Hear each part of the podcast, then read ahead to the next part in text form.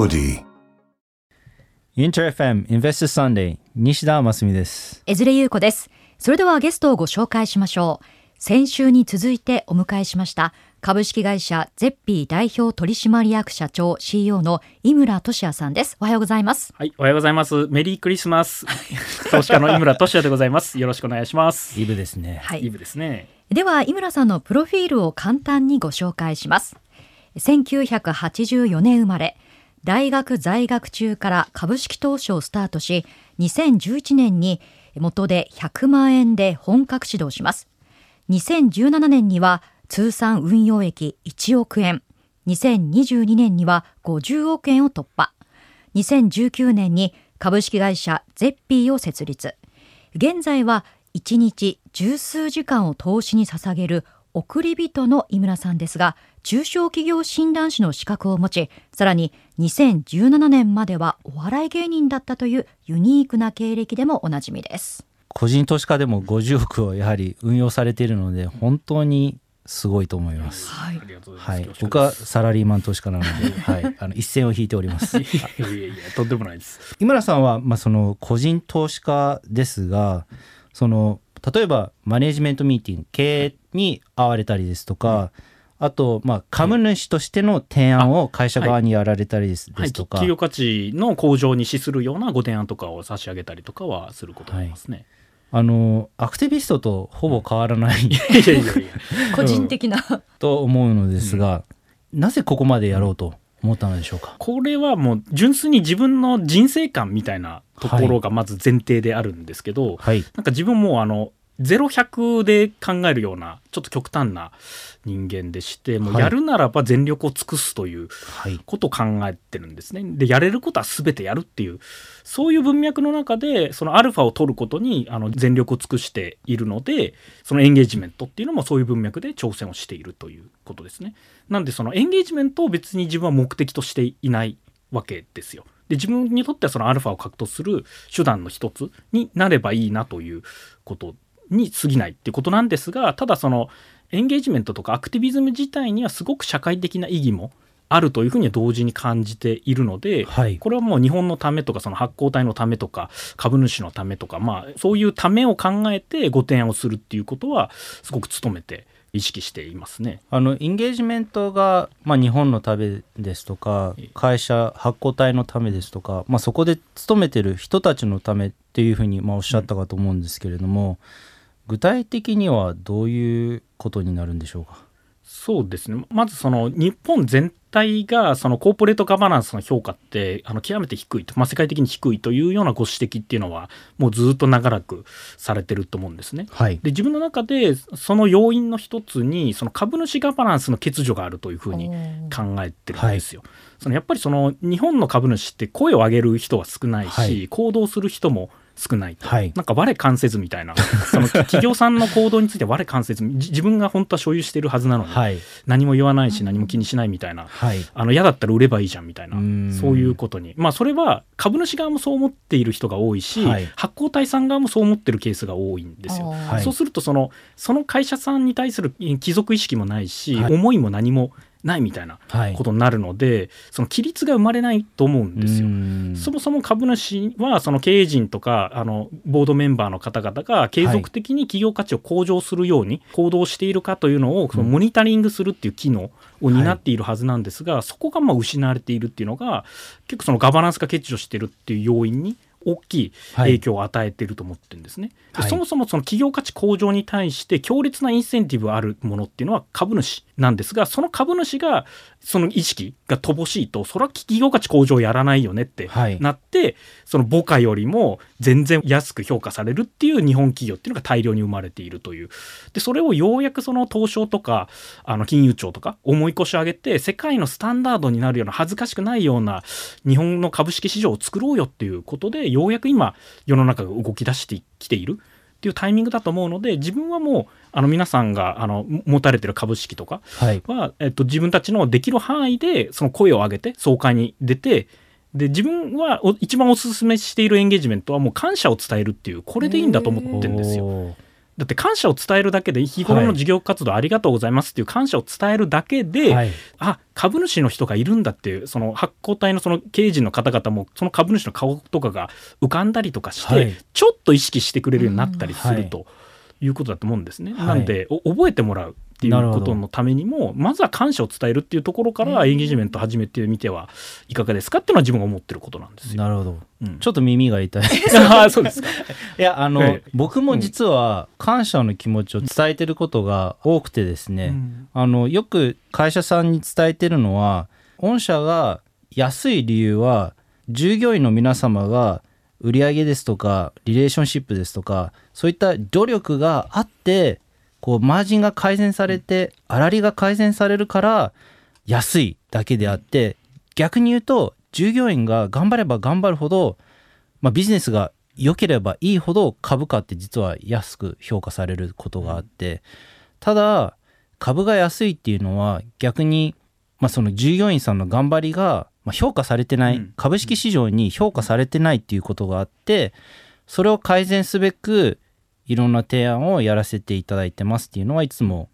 伝えています。そうですね、まあ、なんで自分もその、えっと、まず従業員の方ありきだというのは大前提としているので、はいそのまあ、政務ボートに株主側と従業員の方々とかも政務ボートにするために例えば持ち株会みたいなことをやられてる会社さんに対しては大抵のパターンってその奨励金が10%とかなんですね。そんなちんけなこと言わないで 30%とか40%とかにしませんかっていうご提案をしてみたり、まあ、それはもう従業員の方にとっても良い話だし、持ち株会で自分の持ち株が増えると会社に対するそのコミットメントも強くなるのでもっと頑張ろうみたいなインセンティブにもなるし、そういうご提案とかもあのしたりしますね、あとまあ直接的に感謝を伝えるのはそのミーティングとかをセットいただいた時とかはまああの虎屋の羊羹とかで手土産渡したりはい、あとまあ株主総会の場とかで、まあ、結構いろんな何度もそのコミュニケーションとか取らせていただいてるような会社さんとかではあの自分が実際やったのがそこの会社さんがあのスーツの専門店をこう事業の会社として所有されていてそこの出している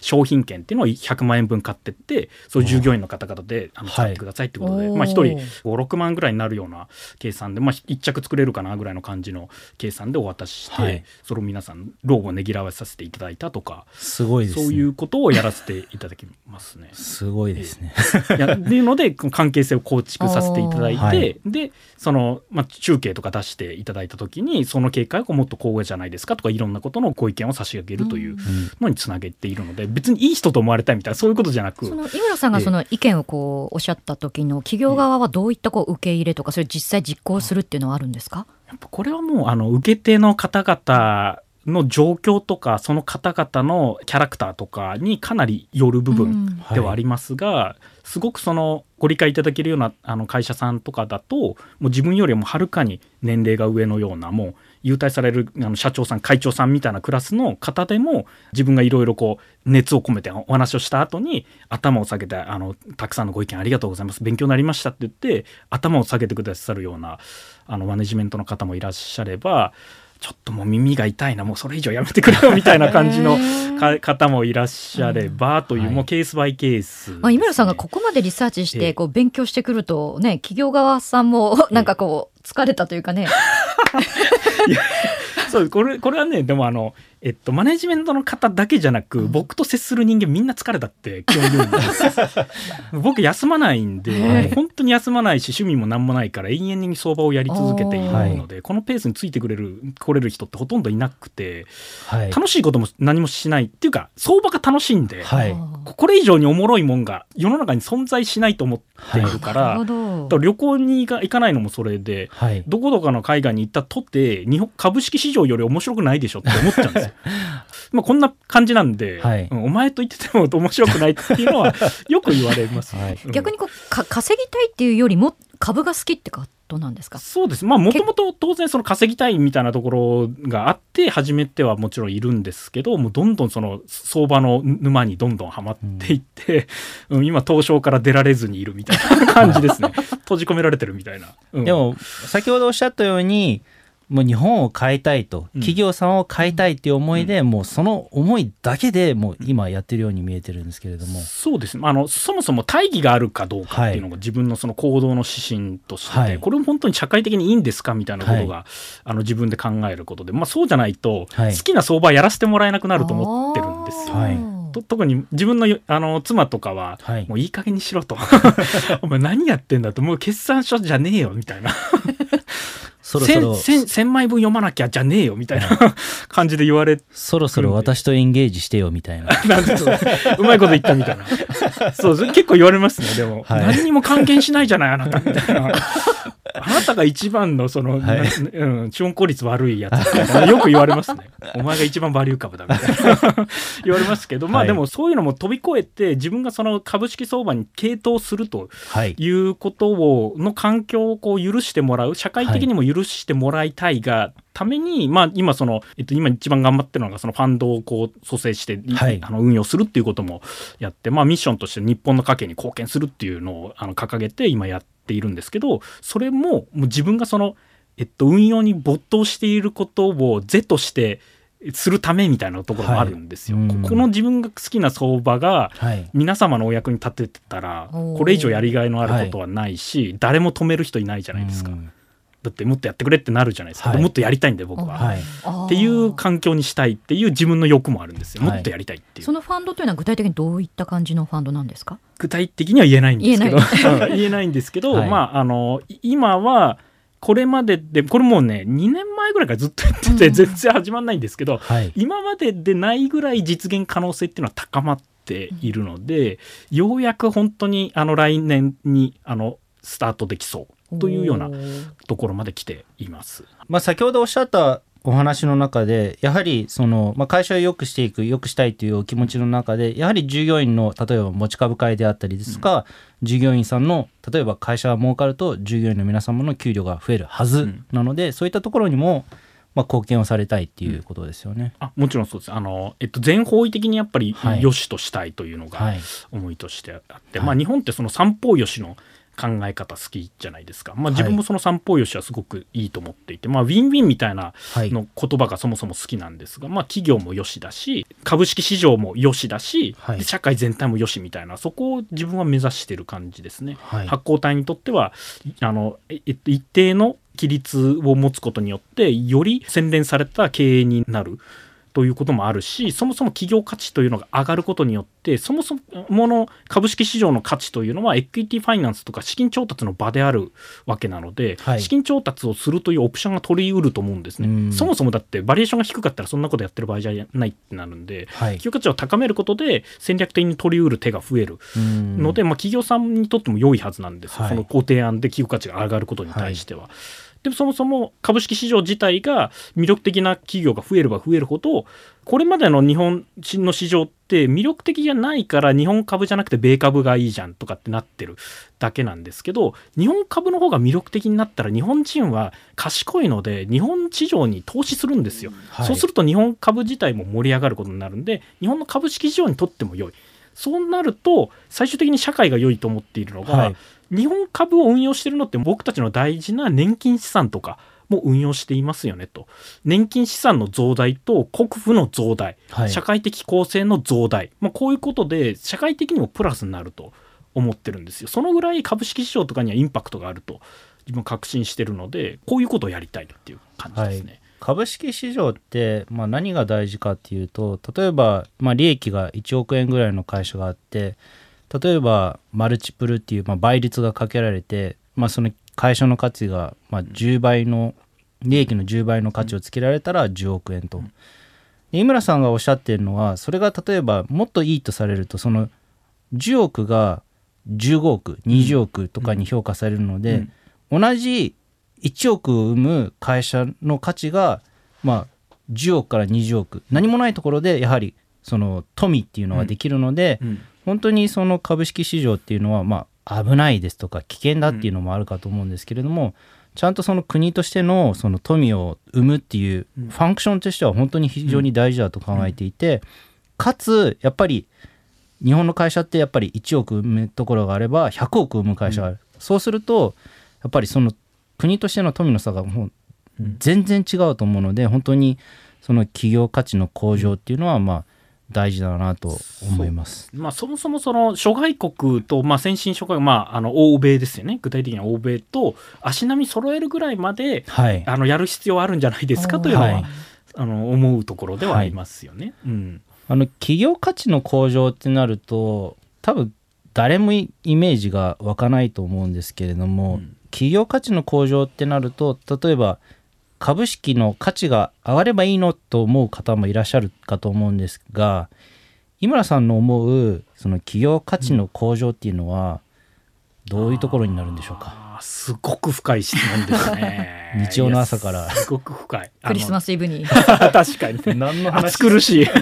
暑苦しいなこの人たちみたいになってるかもしれませんがすごく深い質問ででも自分なんかこの崇高なことをいろいろつらつらと述べさせていただきましたが所詮は投資家なので、はい。企業価値の向上というのはニアリーイコールあの市場での株式の価値の向上、はい。ニアリーイコール株価の向上はい。だと思っていますね。でその企業価値をどう評価するかっていうのはあの投資家それぞれのビューが違いますので、はい。皆さんのビューが集まって企業価値っていうのが生成されると思うんですけど、い、わゆるいい会社だなみたいな会社に対しても高い評価がされうるべきだとはい。僕は思ってるんですね。例えば離職率が5%の会社と離職率が20%の会社とこれ同じ評価でいいんです、まあ、全く同じ利益を生み出しているんですけどはい。同じビジネスをやっていて僕は離職率5%の評価の方が評価の会社の方が、はい。まあ、従業員にとって働きやすい場所になっているはずだと思うのでこちらの方が高くなってもいいんじゃないかって思うんですよ。はいでこの会社の方が高くなることによって模範となると思うんですね。はいああの会社の人事制度とかがこういうふうにやってるから離職率を5%っていうところまで低下させることができたんだっていうのを模範して15%のところが10%とかに低下させるとすると社会にも影響を与えて、はい。働いてる人たちにとってもハッピーになるはずなんですよ。はい。なのであのちゃんとしたものにはちゃんとした値段をいい会社にはいい値段をつけましょうよっていう当たり前の話をはい。していてその差分がない世界っていうのが自分はもう理想とするはい。世界なんですよ。自分の目には差分だらけミスプライスだらけ、ここんないい会社なのになんでこの値段なのとかっていう会社だらけだと思ってるんで、適正な価値にしたい。っていうのうん。が自分の思いでもありますね。そうですね、あの僕自身も日本株、まあ、日本株って安い安いって言われてるんですけれども何が安いのかっていうのがやっぱりあの井村さんがおっしゃるようにそのいい会社も悪い会社も同じように評価されてるっていうのが、まあ、うん。今問題だと考えてまして、でもそのきっかけってなるのがやっぱりエンゲージメントとかだったりして、その会社の在り方お金の使い方を変えるっていうのが、まあ、あると思っています。でもそれがないと逆に本当にいい会社と悪い会社のもう区別ってほとんどつかないような状況が、うんうん。多分過去そうですね、まあ、20年あったと思うので、うん。まあ、こういった動き、まあ、特に東証が言う、まあ、その株価に対しての意識のある、まあ、経営っうんていうのはやはり、まあ、一つの、まあ、分岐点になればいいなとは思っています。本当にその光があると思ってるのが、はい。いわゆる日本企業でもうみんなが知ってるような会社さんとかもすごく目覚め始めていて、はい。でそういう会社って株価もガンガン上がってたりするんですよ。はいあの会社がこんな株価になってるんだとかってチャート開いて驚くものが結構あるんですけど、はいその会社の資料とか見るとすごく洗練されてたりする。うんで自分が驚いたのがその、えっと、取締役会の議論の様子を動画で出しているお会社があって、はいそれって相当の自信がないとできない。はい議事録じゃなくてて動画？動画であの社外役がどういうはような発言をしているかとかもはい出してるんですよ。はいここまでやるかと。でもあのし資料とかもあの相当作り込んでいるし、はいでちゃんと株式市場は評価するんですよ。はいマルチプル高くなってるんですよはい倍率。なんで自分かなりみんながあの日本株に世界中が今注目しているし注目された日本株はここだっていうタイミングで目覚め始めているっていうすごくいい時期になっていると思うんですが、なんかあの全体感で言うとこれはもう自分の相場感ですね相場感って当たらないもんなんでどうでもいいんですけど、はいあの聞き流していただいてもいいんですけど割と高くなってきてるなっていう感覚は持ってるんですよね。その個別で見ていくと、いさっき言ったようにその評価されるやつが評価されていっているっていう到達点に結構到達しているような会社たちが多くなっているので割安感っていうのはあの日々刻々と薄らいでいるなという認識もありますね。そうですね。あの、まあ、僕も同じような考えでして、まあ、先週メガネ女子っていう例えをつき、あのはい。してたんですけれども、うん。まあ、いわゆるそのメガネ女子が、まあ、メガネを外す前なんですけれどもヒールを履いてこう道をあのへ週末をこう歩くじゃないですけれども、まあ、メガネ外す前にちょっと株価が上がってしまうっていう銘柄も結構増えているのでそうなんです。ここも自分もその実はそこを割と問題視してて、そのか変わろうみたいなタイミングだった時に普通に株価上がっちゃうと変えようっていうインセンティブってやっぱ薄あ薄くなっちゃうんですよ。だから変わらなくなっちゃうみたいなのも同時に感じてるんですけどでもこういうのって相場もんなんでまたわーって下がってきた時にもう一回頑張んなきゃとかってなるから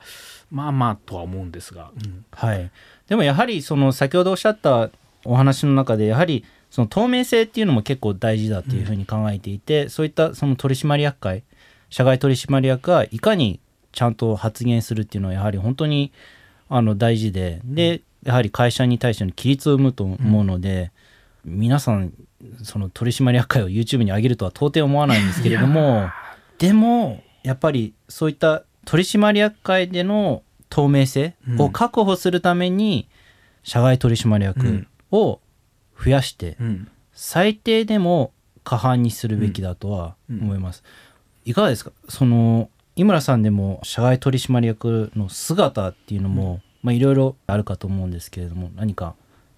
考えがあれば。えっとですね、社外役をその形式上過半数、まあ、プライムが3分の1ですよね。基準として設けていると思うんですが、まあ、そういう基準をどんどん形式上はい。あの達成するような会社さんってどんどん増えているはいと思うんですね。まあ、とあるあの運用会社野村でしたっけ？過半数以上いないと議決罰にしますとかって言ったりとか、もう社外役に対する目とかは集まっているし発行体さんも社外役を人数頭数揃えなきゃみたいなところで一旦バッて動き出してそこの形は整ったと思うんですが中身やっぱ見てみるとはい。普通にお友達ばっかりなんですよね。ああなるほど。うん、いやあの大抵の場合はもうほとんどそうだと。はい。あここの職場でこういうふうにつながって こういうふうに声かけてるんだなとかって、はい。で多いんですよ。やっぱりはい。社長さんと同じ前前職一緒でしたみたいな、はい。とか。まあ総会で聞いてみたりするんですよ。な,、はい。なんでその社外役で急にこのキャリアの方があの社外役に抜擢されてて自分すごく驚いて、こんな方をどこであの、やってきたんですか？細かいや実はですね前の職場でですねみたいな。あな なんだみたいな。独立性がっていうね。みたいにそうそうなんですよ。独立性が確保されてる担保されてますかみたいな質の議論はい。っていうのはどこかで必要になってくる。今量のぎ量は充足されつつはい。あるけど質は正直はい。本当にあのそういう規律あるような取締役会が運営されてるかとはい。思うとそうじゃないケースの方が多いなという実感。まあでも逆に言うと伸びしろなんですよ、はい。この辺りって。まあでも確かにお友達が取締役会にあの任命されているっていうあ。ケースはやはり多々見受けられるんですけれども、やっぱりそんなに仲いい友達が多い人ってそんなにいないと思うので、うん。過半っていうのを挙げていれば必然的にそんなに仲良くない人もやっぱり入れな入れざるを得ない状況もあるかと思いますし、うですねあと社長が変わったりするとやっぱりそれでお友達も変わったりするかと思うので、うんうん。やっぱりこう企業は存続する前提のものの箱なので、うんやはりそういった仕組みっていうのを社外取締役が過半っていうのは本当に大事だと思っていて、うん。まあ、今後、まあ、会社ダルトンとしても取締役の過半っていうのは継続的にお話、あー。プレッシャーをかけていきたいとは思っています。自分もなんかそこはもう一歩踏み込んで今あのボード3.0って議論があるじゃないですか、その例えばその株主とかファンドの方々とかをはい。ボードメンバーに社外役に入れようみたいな、はい、その人たちが一番その企業価値向上に対するコミットメントが強い、はい。強烈なインセンティブがあるからその人たちの意見をボードメンバーではい。あの取り入れようじゃないかみたいなそういう議論があると思うんですけど、はい。自分はそこをもっとぜひやってほしいと思っていて、はい。そのダルトンさんのはい。メンバーがしあの社外役にはい。なるとか、はい自分は断られなかったらやりたいですか、誘われれば。自分提案したりしますよ。はい。あのは自分が投資してる先とかに自分を投資、社外役にしませんかっていうことで、もう自分はもう本当にあの、えっと、良いと思う。企業価値向上に良いと思うことしか言わないんで、はい。そういうあのあまり気にせず忖度せずに全部あの発言するっていうそういう自信もあるので、はい。あのどうどうですかっていうふうに投資先に言ったりするぐらい、はい。多分その株主とかがあの社外役とかボードメンバーに入るはい。っていうことの化学反応ってものすごいと思います、はい。その規律が一瞬で生まれる。はい。強烈。そうですね。あの取締役会っていう場所においてはやはりその資本市場上がりの方々って日本日本の株式市場においてはものすごく少ないというふうに考えてまして基本的にはまあ教授弁護士そうなんですよ。資料え多いですね、あと、えー銀行員。はいはい。でも銀行員ってそのお金の計算ですとかあのもちろんできるんですけれどもあと会計士さんですね、できるんですけれども実は資本市場っていうのは全く別の生き物でして、うんだからえーっと資本市場に対してちゃんと分かっている人。理解がある人。あと会社がやる投資に対して規律を施せる人っていうのは投資家。投資家 なんですけれども、うん。実際ほぼほぼいないので、うん。まあ、いくつか県はあるんですけれども本当に少ないなっていう。そうですね。まあだから一番はまあ株主とか投資家がそれに当たるのかなとかって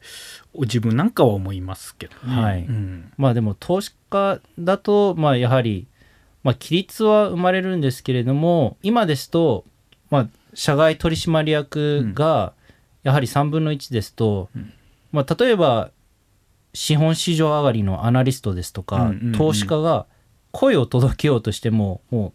取締役会ってまあ多数決なので、うんうん。声が届かないうん。場合っていうのもやはりあるので、うんまあ、そういった意味で社外取締役が本当にうん。増えればいいなとは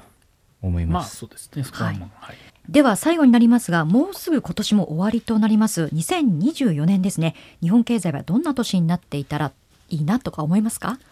年末恒例のやつですね。来年の日経平均はみたいな。こういうあれって。来年のまあ展望日本経ねまあ、済でいいですよ。日本経済はみたいなまあまあそういうものって、まあ、自分はエコノミストじゃないから、はい。あの本当とんちんかんなことしかないし、まあ、確固たるビューがあるわけでもないしほぼ当たらないからあの右から左に流していただきたいっていうのが前提だとはい。聞いていただきたいんですけど、自分のイメージは海外とか、まあ、国内のマネーも含め、まあ、新ニーサとか始まりますよね。国内外のマネーが一気に入ってきて変な上がり方をして変な下がり方をするんじゃないかなっていうちょっとそういう怖さを感じてきていてだからあのどんどんその割高になっていく株っていうのは増えているんですけどどんどんどんどん割高になって上がっていくみたいなイメージ感を持っていますね。でどこかでオーバーシュートしてそこから下がるみたいなイイメージを持っています、ね。根拠なき。根拠なき。まあ相場を見ててあの基本的に、えっと、9時15時っていうのはずっとそのザラバのあの株価とかを見ながら、まあ、リサーチしたりとかをしているんですけどそういうふうな相場とこうコミュニケーションを取る中でなんとなくそんなイメージを今持っていますがでもこれはもう当たるも八卦当たらぬも八卦みたいな世界なんで関係がないので聞き流していたはい、だいてって感じですが、そうですね、毎日会社に、まあ、行ってるんですけれどもなんかほとんどトピックスですとか日経平均は下がることがなくて、うん。やっぱりそのお金のフローがやっぱりその海外ですとか、あとまあ来年の NISA に向けてちょっと、まあ、先行してる部分がやはりあると思うので、あのメガネ女子がメガネ女子のままで、うん。えー株価が勝手に上がっていくっていうのが今の相場なので同じような、はい、ちょっと危惧は、ね。あのしています。なんかやっぱパッシブのマネーってそのインデックス日経平均を買うとかトピックスを買うみたいなマネーの厚みが日々日々上がってるのではい。なんか、うん、フロアがずっとわーって上がってるようなイメージがあって、はい、うん、若干の気持ち悪さを感じてますね。そうですね、まあ、今年、日経平均が最初に上がって今トピックスと日経平均の差額は結構、まあ、 year to date で見るとちっちゃくなったので、うん。やっぱり全体的に上がってるなっていうのが、うんうん。まあ、少し怖いなと、うん。はい、思います。はい、えさてここまでインベスターズサンデー株式会社 Zeppy の井村さんをお迎えしましてお話を伺ってきましたがそろそろお時間となりました